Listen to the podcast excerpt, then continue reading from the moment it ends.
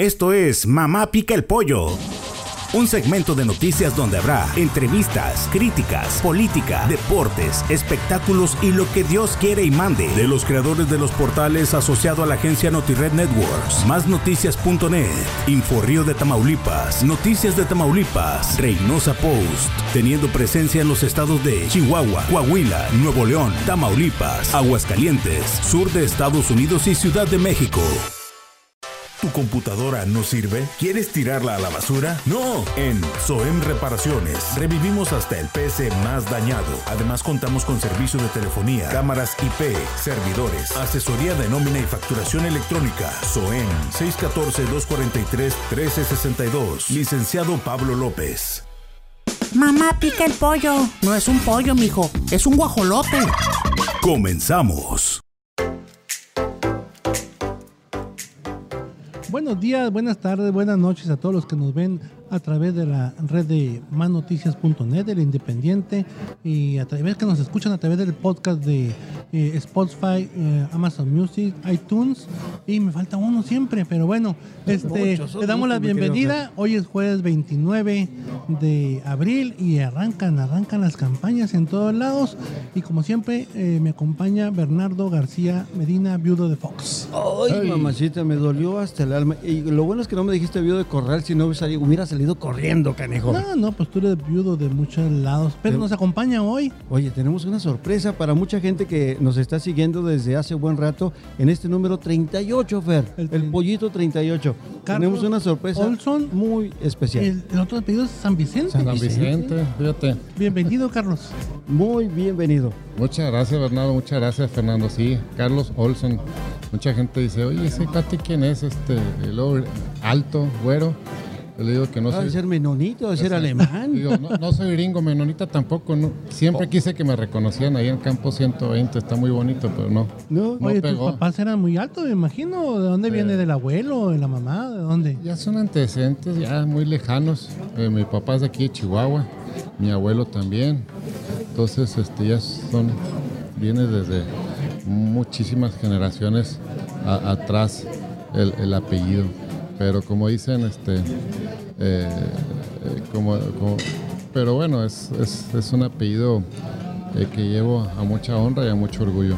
Oye, Olson, este, ¿era de los chavos eh, bullers? Pues, o, era- no, no creo que seas con porque tú eres muy grandote. ¿con Yo creo que a este bulleador o cómo eras. ¿En qué escuela estudiaste? Háblanos un poco Claro. de ti, la gente que nos, que te- que- para que te conozca un poco. No, mira, este, mucha gente no conoce un po- eh, mi vida. Creo que toda, mi gente, toda la gente que me conoce, sobre todo en- en- ahora en la política o en el servicio público, precisamente conoce mi, ser- eh, mi época del servicio público para acá. Pero la verdad yo tuve una infancia eh, de muchas carencias. Me considero una persona de la cultura del esfuerzo.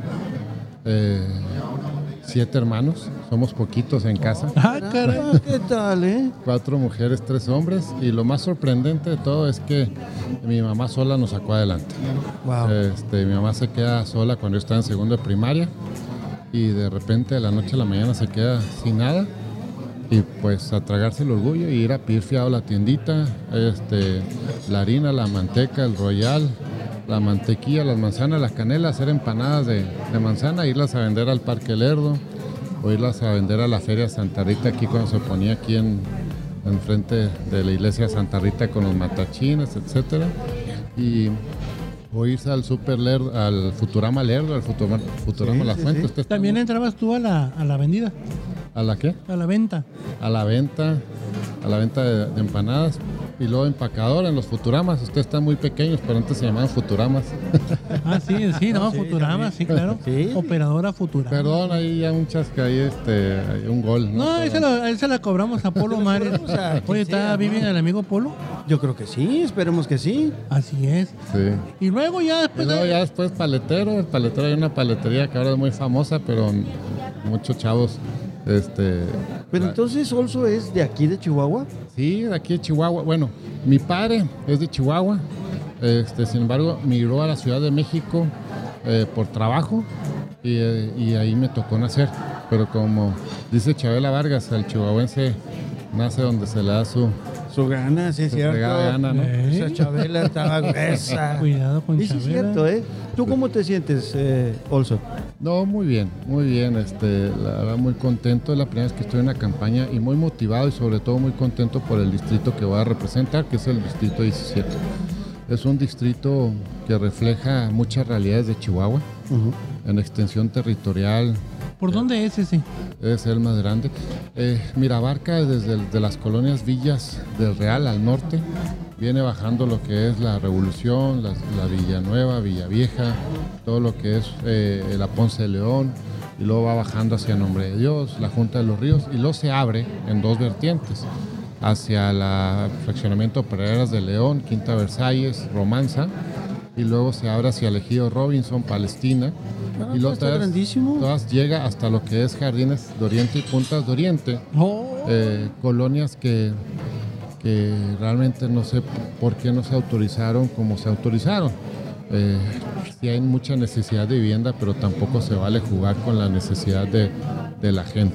sí, pues ahí, es- ahí tenemos problemas muy fuertes de, de seguridad, problemas de adicciones y sobre todo este, problemas, eh, como en toda la ciudad, el problema del agua potable ha sido un problema eh, que no solamente afecta al sur de la ciudad, eh, es donde más se resiente, porque es increíble que el agua que llegue hasta la colonia pegada con Aquiles Cerdán la traigamos desde el Sauce.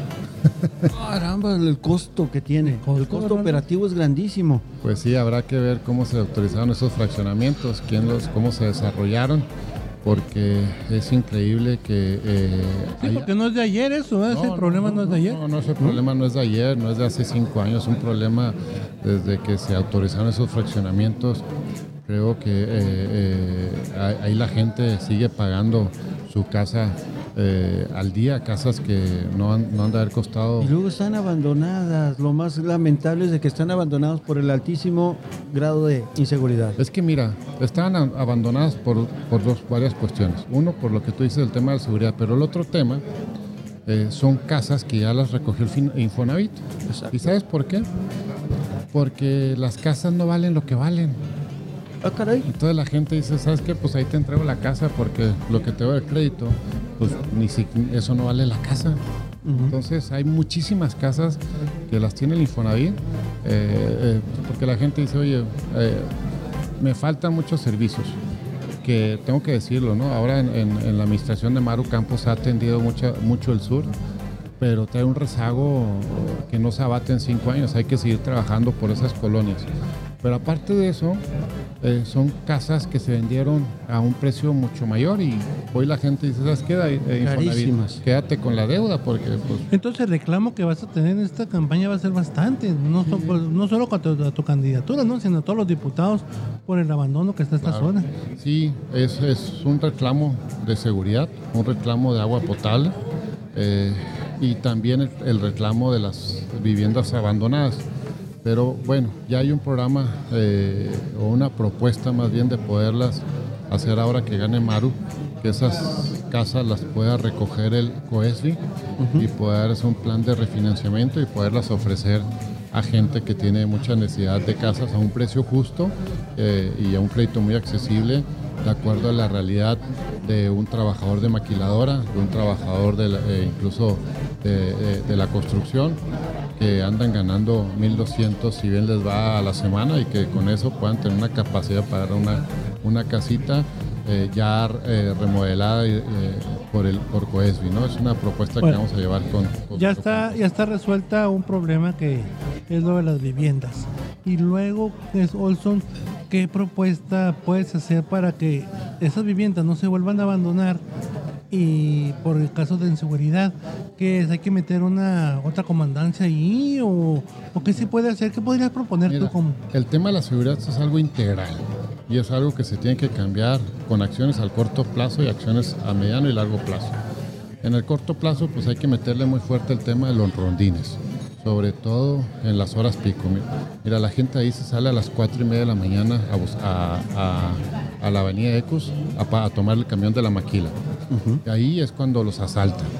Y luego hay una soledad de viviendas, casa habitación, porque hay mucho problema de, de adicciones. Sí, claro. Entonces los robos a las casas de habitación es más grande a veces el daño por, por quebrarte una ventana que llevarse algo que lo van a vender en 200 o 300 pesos. Exacto. Ahí hay que reconocer ahí Maru Campos eh, este, inauguró un centro de convivencia familiar. Hay que meterse mucho a trabajar el tejido social y ahí vamos a trabajar mucho con el tema eh, de volver a las instancias infantiles, porque una de las políticas a mediano y largo plazo es trabajar en los niños. Esos niños el, el día de mañana pues queremos que sigan en la escuela y que queremos que sean niños de bien y que no se nos vayan por un mal camino. Entonces ahí eh, donde papá y mamá trabaja o hay muchísima madre soltera, necesitan estar atendidos los niños.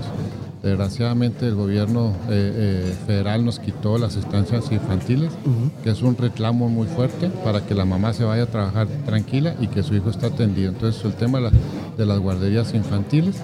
Y el otro tema, que en donde yo me voy a meter muy fuerte, es en el tema del deporte. Yo les comentaba, yo no tuve papá. Eh, en los, en la- eh, o sea, sí tuve papá, pero no tuve papá en, los, en las épocas más difíciles de, de mi... Cuando más lo requería ese niño. y en la adolescencia, en la La pubertad. adolescencia. Eh, pero algo que me dio mucha disciplina, mucho carácter fue el deporte. Eh, de hecho, eh, a mí ¿Qué practicabas? El básquetbol, por obvias No, razones, pues sí. no, pues no. no. ¿Querías que jugar canicas o Oye, ballet o podría qué? ser Con esa este, estatura, bárbaro. No sé, futbolista y, Futbolista sería un porterazo, y ¿verdad? caminaba así como los alemanes, en tres patadas llegaba a la portería o algo así. Dije yo, pues algo así. Sí, Bueno, pero básquetbol sí de poste, sí. Y, y fútbol americano y bueno, eso me pagó los estudios, estuve acá deportiva. Hasta eso me dio el deporte. Aparte de disciplina y carácter, me dio, me dio la oportunidad de continuar mis estudios universitarios. Ahora, pero yo me acuerdo cuando estaba chico existían los torneos de barrio. Y luego después de los torneos de barrio te ibas a los torneos de interbarrios. Y luego después te ibas a los torneos de intenzona y luego ya venía la liga municipal y de ahí salían los equipos representativos de Chihuahua. Hoy, el, eh, hoy algo que ha hecho mucho Marco Bonilla cuando fue director de desarrollo humano, le metieron muy fuerte a las instalaciones deportivas. Hoy tenemos instalaciones deportivas de primera, eh, con pasto sintético que yo había querido tener yo en mi juventud. Yo me la pasaba en las piedras y en el... Los y- hoyos, y en las los piedras. hoyos. y- Oye, sí. Y no, tener esos campos ahora es una maravilla. Era un pero- crimen, yo, yo jugaba fútbol, aunque no lo creas, Fernando, yo llegué a jugar No, ya, ya estás fútbol. y con tus charras, bueno. Bernardo. No, no, no. Ay. Te voy a cambiar el apellido, ya empezaste con tus charras. los nacionales de fútbol, ¿cómo no? Puras No, y también fuiste seleccionado nacional. Era- eran buenos campos de tantas piedras que cuando se enojaban eran agarrarse a pedradas. Sí, eran los apaches. No, pero tienes razón. No, es campos- una inversión muy buena Ahora lo que tenemos que hacer, y yo lo que he, platicado con Marco y con Mario, es articular el deporte. Necesitamos tener ocupados a los chavos en las tardes o en las mañanas. Entonces necesitamos tener este, escuelas de deportes donde están las canchas concesionadas. Porque otras cosas que está pasando ahora es que ahora el deporte, que es muy bueno, empieza a ser negocio y no todo el mundo tiene para pagarte un club, que el club este, independiente, que el club este, de los Bravos de Juárez, que el club del Chivas, que Sí, sí. todos esos clubes te cuestan, Sí. que es bueno, ayudan. Pero necesitamos hacer ya ligas en los barrios, donde esté eh, un maestro encargado eh, de, de la instalación deportiva, él mismo, eh, la misma comunidad organice sus, sus ligas de barrio y luego nos vamos al interbarrio, zonas y ahí vamos a sacar excelentes equipos representativos para que nos representen la liga estatal y luego ya después ya mandar los mejores equipos como antes los mandaba Chihuahua a los nacionales. Yo creo que es un tema fundamental y restañar el tejido social es, es vital. Pero también la falta de oportunidades. La pandemia dejó a mucha gente sin empleos. Y tú como ya funcionario, ya fuiste funcionario público en diferentes áreas y departamentos o direcciones. Y también has estado al, al frente de un gobierno como, como secretario de gobierno. ¿Cómo sería una relación si te llega a favorecer el voto como diputado? ¿Qué es lo que más te interesaría eh, a ti, en lo personal, como diputado, resolver en primera instancia? El deporte, sí, pero el, el empleo, la seguridad en el trabajo, la seguridad en la familia. Y sobre todo, Olson, ¿qué propuesta legislativa? O sea, que hay que, si tú consideras que hay que reformar alguna ley o hay que endurecer más alguna ley, eh, ¿cómo tú ves eso? Mira, yo, yo lo que quiero es trabajar en el piso parejo. En el piso parejo y eso se traduce en igualdad de oportunidades. Yo por eso estoy contento de militar en el PAN, eh, el PAN siempre ha trabajado por la igualdad de oportunidades. Uno de esos casos fue el Seguro Popular. El Seguro Popular fue algo fregoncísimo que se desarrolló con Fox y que fue creciendo a tal grado que era tan bueno el Seguro Popular que quien tenía IMSS mejor se iba a atender al Seguro Popular.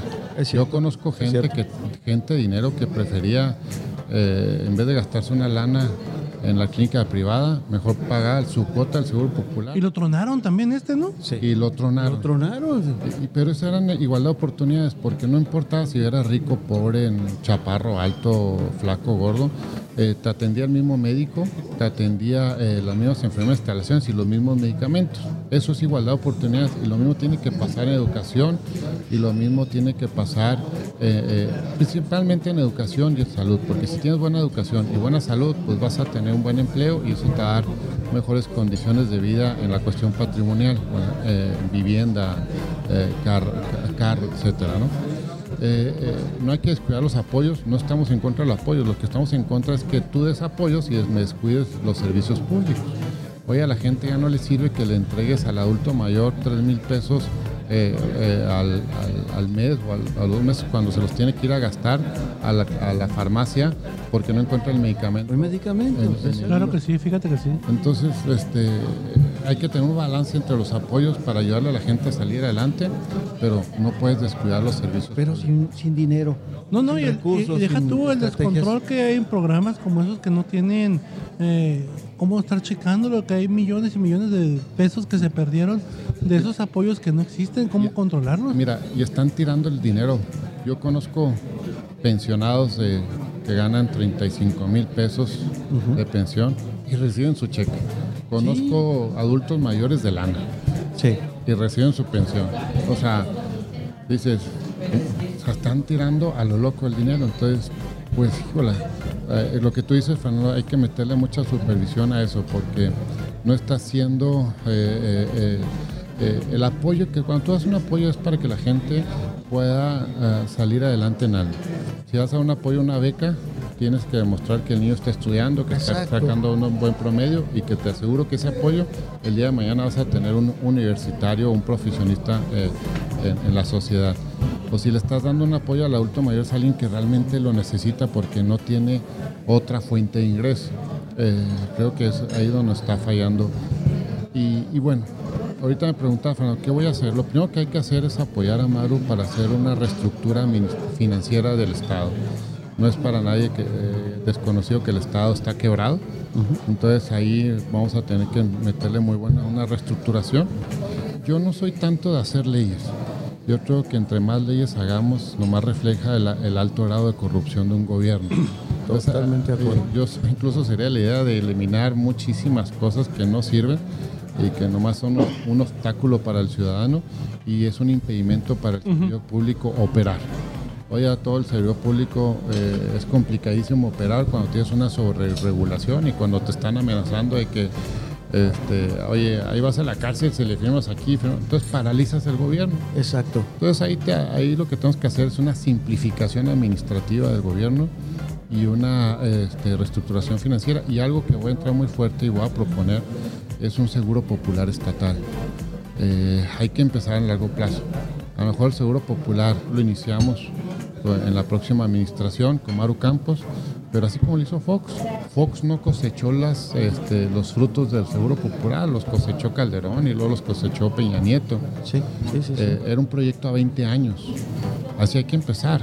Hay que presentar las bases de un seguro popular estatal y que las próximas administraciones le vayan dando continuidad. Y, es lo que nos falta, pensar a largo plazo que en 20 años podamos tener el mejor sistema de salud en México, en Chihuahua. Hay, Sembrar. hay un desencanto ciudadano con sus gobernantes. ¿Qué hacer? ¿Cómo convencer a ese tipo de personas que ya no creen No, y en con sus- colores ni en y con sus diputados fobias? también, Bernardo. Con- Con los diputados hay una hay un desencanto. Muchos llegaron y, Sí. y llegaron y nunca los volviste a ver. Exacto. Mira, yo creo que el tema de la política eh, eh, eh, se ha estigmatizado tanto eh, por algunas malas acciones eh, de unos, se ha estigmatizado el diputado, el servidor público, en sí la política, pero no por eso eh, debemos dejar como sociedad participar. Eh, y al contrario, creo que la sociedad tiene, cuando más tiene que participar en la política, cuando más tiene que participar en los partidos políticos, cuando más tiene que participar en- en las elecciones, porque cuando hay un vacío de la sociedad es cuando empiezan eh, eh, las desvirtuaciones de la política. exacto. Cuando el servidor público no se siente vigilado, cuando el diputado no se siente cuestionado, cuando, eh, eh, cuando el gobernante no se siente con, ex- con una exigencia de la sociedad, es cuando hay una desvirtuación de la política. Hay muy buenos políticos, ha habido muy buenos diputados eh, eh, y yo creo que ahí no hay que estigmatizar porque al final de cuentas eh, el sistema político es así, con una representación. El diputado tiene que entender que es un representante popular, que se debe a- al distrito que representa, que se tiene que, más que un hacedor de leyes, es un gestor de la sociedad, un gestor de las problemáticas de, de- de la sociedad, hacer equipo con, con los regidores de, la ciudad, hacer equipo independientemente de los colores con, los, con, con el municipio, con el gobierno del estado para poder solucionar sus problemas. Entonces yo una de las cosas que voy a hacer va a ser un gestor, voy a ser un, eh, no líder social, porque los líderes sociales están en las colonias, sino simplemente es eh, hacer equipo con esos líderes que están en las colonias y que están eh, que sacrifican tiempo, esfuerzo en hacer una gestión por sus vecinos, ahí voy a estar yo. Carlos, yo te agradezco mucho que hayas estado aquí en esta emisión de Mamá Pico el Pollo número 38. Eh, nos gustaría visitarte en el distrito con tu gente y que fuera de viva voz la misma gente que nos eh, dijera la necesidad de las colonias, que nos invitaras ahí a seguir contigo en este andar de tu candidatura. Eh, te agradezco mucho por estar aquí con nosotros, Bernardo. No, yo agradecido y qué bueno porque la óptica debe ser así, de estar del lado de la persona que quiere y que puede gestionar una solución, un acercamiento que sirva como puente entre las instancias, entre el gobierno y que no haya nada más el afán particular, el interés propio de decir yo quiero estar ahí por el poder. No. No, qué no. bueno que tu pensamiento es otro y qué bueno que la gente así se vaya con los candidatos. Les voy a decir una cosa que no me la tomen a mal, pero mi compromiso, nada voy a voltear hacia allá. Mi compromiso está primero De acuerdo. allá donde vuelan los pájaros, ¿no? A donde se pinta el cielo azul. Eh, allá está mi compromiso. Todos en este mundo tenemos que aprender que venimos a ayudar. Ayudar, a, ayudar al prójimo, a tu hermano, a tu mamá, a tu papá, a tu vecino. Si entendiéramos eso como sociedad, otro gallo no estaría cantando ahorita. Y yo invitarlos a, a los recorridos. Me gustaría que vieran los fraccionamientos como Sierra Azul, eh, los fraccionamientos como Jardines de Oriente, y ustedes vieran las casas en las que viven esa gente, eh, que les platican la historia en cuánto las compraron, cuánto deben, de, cuánto No, deben y hay- ahorita. hay que estar ahí, Carlos. claro. que casas, sí. casas de 58 metros cuadrados, este, por eso están abandonadas. Exacto, exacto. Y, y la conocemos muy bien la problemática, el déficit en, en ese tipo de colonias, unas 40 mil viviendas en Eh, Chihuahua. Sí, y, el de- y, y- y- y yo te decía una cosa, a veces yo quisiera poner, si hay un déficit de 40 mil viviendas, mejor no construir 40 mil, a lo mejor construir 10 mil, pero muy bien hecho. De acuerdo. o sea, Totalmente de acuerdo. Vivienda digna. Vivienda digna. Totalmente de acuerdo. Gracias. Gracias, Carlos, te agradezco mucho. Yo soy Fernando Rivera, me acompañó Bernardo García, viudo de Fox, y Gracias, Carlos viudo de Olson. San. Vicente, candidato a diputado distrito 17. Gracias, gracias por Mucha- todo. muchas gracias, Fernando. Muchas gracias. Gracias. Y recuerde que si no es un pollo, blu, blu, es un guajolote. Nos vemos. Esta fue Mamá Pica el Pollo número 38. Mamá Pica el Pollo fue una producción de NotiRed Networks México. Los contenidos aquí presentados no son nada serios y por eso nadie debe escuchar este programa. Coma tacos y tripitas.